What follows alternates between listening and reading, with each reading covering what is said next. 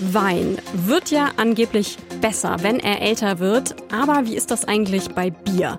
Letztens haben sie in Norddeutschland ein Bier gefunden, das war fast 140 Jahre alt. Wie es geschmeckt hat, jetzt hier. Deutschlandfunk Nova. Kurz und heute. Wenn ich ein Bier im Schrank finde, was zwei Jahre alt ist, dann würde ich da erstmal so ganz vorsichtig dran riechen, wenn ich es aufgemacht habe. Und dann würde ich vielleicht entscheiden, das noch zu trinken oder auch nicht. Wenn ich mir jetzt aber vorstelle, ein Bier, was fast 140 Jahre alt ist, das kann doch eigentlich nur schlecht geworden sein, oder? Werden wir jetzt herausfinden, weil in Norddeutschland haben sie vor kurzem tatsächlich das bis jetzt älteste Bier Deutschlands gefunden, von 1885 aus der Kaiserzeit. Und das wurde jetzt aufgemacht und untersucht. Vier Bierprofis haben es probiert und einer davon ist der gelernte Bierbrauer Martin Zahnko vom Forschungszentrum Weinstefan für Brau- und Lebensmittelqualität der Technischen Universität München. Und ich habe Martin gefragt, Martin, die große Frage, wie hat's geschmeckt? Also das Bier war wunderbar. Und äh, mit dem Aufmachen muss man Folgendes sagen. Wir haben also mit einer Kanüle haben wir den Korken durchstochen und da haben wir dann ein paar Milliliter von entnommen, weil wir wollten einfach noch Reste für die Nachwelt erhalten. Und das Aroma, der Geruch, der Geschmack, der war fantastisch. Es war ein ganz tolles, harmonisches, ausgewogenes Bier. Das war jetzt nicht mehr das, was es etikettiert war, wie es eingebraut war. Es war jetzt kein Pilsner Bier. Das hat also einen leichten Drift bekommen in Richtung eine Art Dunkles, aber mit sehr vielen tollen, charaktervollen Noten nach ähm, Pflaume und Dörrobst und Whisky und Sherry und Portwein. War total spannend und war wirklich in sich stimmig und rund. Mhm.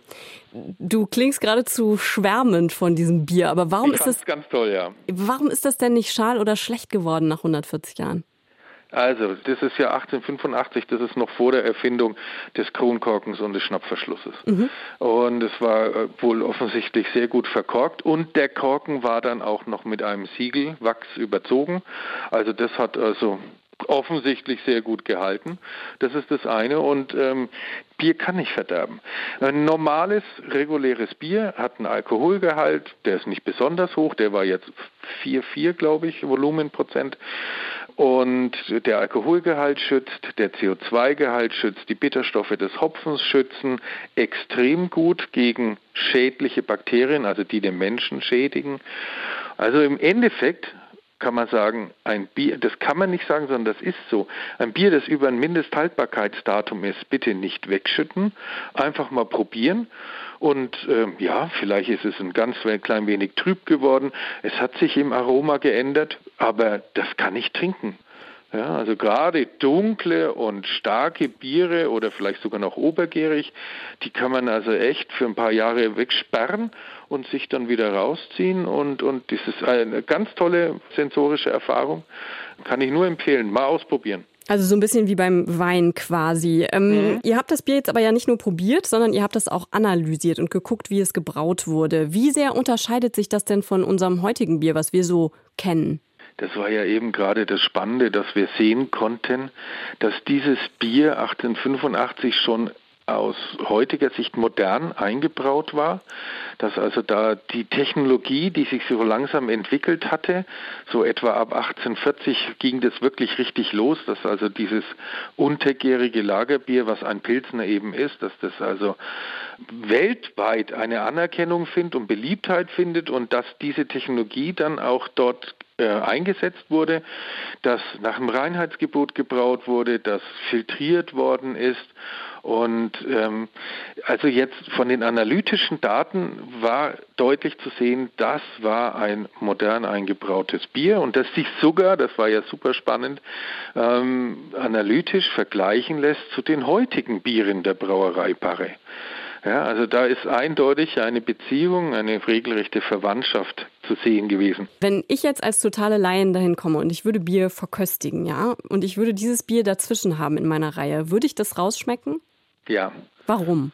weil es doch ähm, diese besonderen Aromen obendrauf noch hat. Also ich sagte ja vorhin auch so ein bisschen Whisky und Sherry und Portwein und, und das ist etwas, was ich in einem frischen Bier, auch in einem frischen dunklen Bier, nicht unbedingt erwarte. Heute gibt es ja mit den Kreativbrauern äh, viele Biere, die in auch solche Aromen ähm, bewusst und in frischen Produkten erzeugen. Ja, also indem sie einfach äh, über, über Holz, ähm, und so weiter. Äh, das kann schon alles sein, aber man, man würde diese Ungewöhnlichkeit schon schmecken. Ja, aber man würde es ganz sicher als besonderes und gutes Bier darstellen. Martin Zahnko, gelernter Bierbrauer, hat mit drei anderen das fast 140 Jahre alte Bier probiert und analysiert. Und das Gespräch mit ihm, das habe ich aufgezeichnet vor der Sendung, denn er musste direkt danach weg zum Oktoberfest. Wohin auch sonst. Deutschlandfunk Nova. Kurz und heute.